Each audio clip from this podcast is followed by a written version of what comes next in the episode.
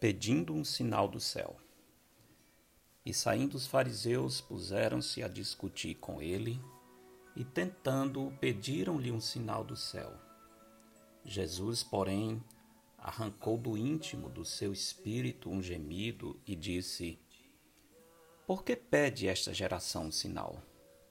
Em verdade vos digo que a esta geração não se lhe dará sinal algum. Marcos 8, 11 a 12. O verso 8 claramente afirma que os fariseus puseram-se a discutir.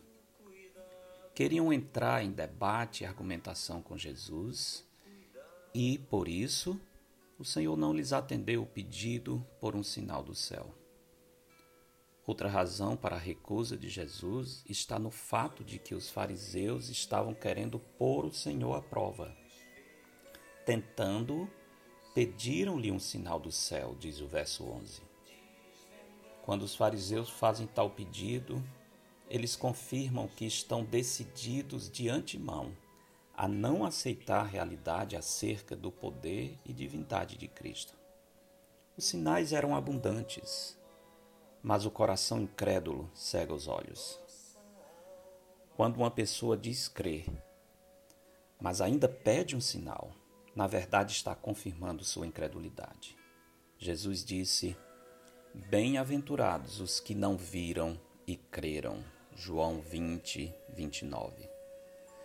Nas Escrituras, a definição de fé é simples e direta.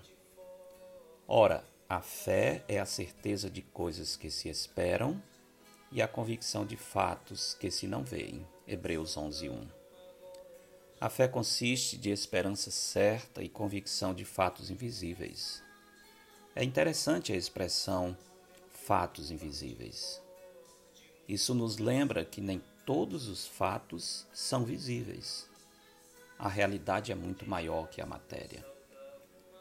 Na tentação no deserto, Satanás propôs que Jesus se lançasse do pináculo do templo como uma forma de comprovação de que ele era o filho de Deus e de que Deus haveria de sustentá-lo por meio dos anjos, confirmando assim a promessa do Salmo 91. Jesus não aceitou a proposta pois já sabia que as Escrituras são verdadeiras. Quem tem convicção não precisa comprovação. Os sinais servem para os descrentes, não para os crentes. Por isso, Jesus rechaçou a investida do inimigo, dizendo: Não tentarás o Senhor teu Deus. Mateus 4:7. O pedido dos fariseus repete o mesmo padrão da tentação no deserto. A Bíblia diz que a verdadeira fé é um presente de Deus. Se você não possui a fé que lhe dá plena segurança de salvação por meio de Cristo, peça a Deus. É dele que vem a luz necessária para o conhecimento da glória de Deus na face de Cristo. 2 Coríntios 4, 6.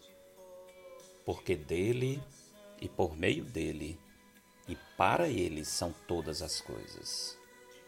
A ele, pois, a glória eternamente. Amém.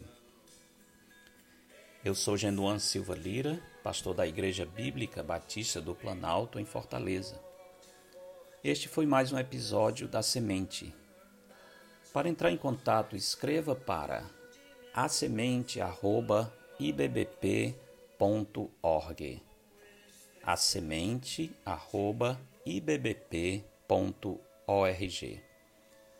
Para sermões e estudos dados na nossa igreja, visite o canal da IBBP no YouTube. Tenha um bom fim de semana com o Senhor. Segunda-feira nos encontramos, se o Senhor permitir.